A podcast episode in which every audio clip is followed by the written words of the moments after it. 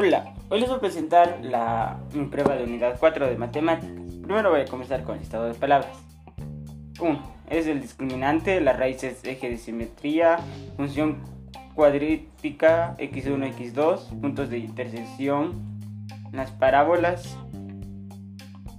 El punto A es el, es el término cuadrático, el B es el término lineal, el punto C es el término independiente, la tabla de valores, la traslación vertical eje Y, la traslación horizontal eje X, la traslación oblicua XY, el vértice, GeoGebra, medidas de los ángulos, radian, el grado sexagesimal, la conversión entre, entre grados, los segundos y minutos, Conversión entre unidades de medidas de ángulos, razones trigonométricas, razones trigonométricas en triángulos rectángulos.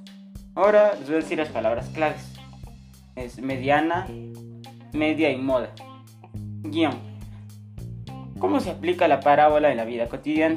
Las aplicaciones de la parábola en la vida cotidiana son múltiples. Una parábola, en términos sencillos, puede definirse como una curva en la que los puntos están equidistantes con respecto a un punto fijo y una recta. El punto fijo se denomina foco y la recta se le conoce como directriz.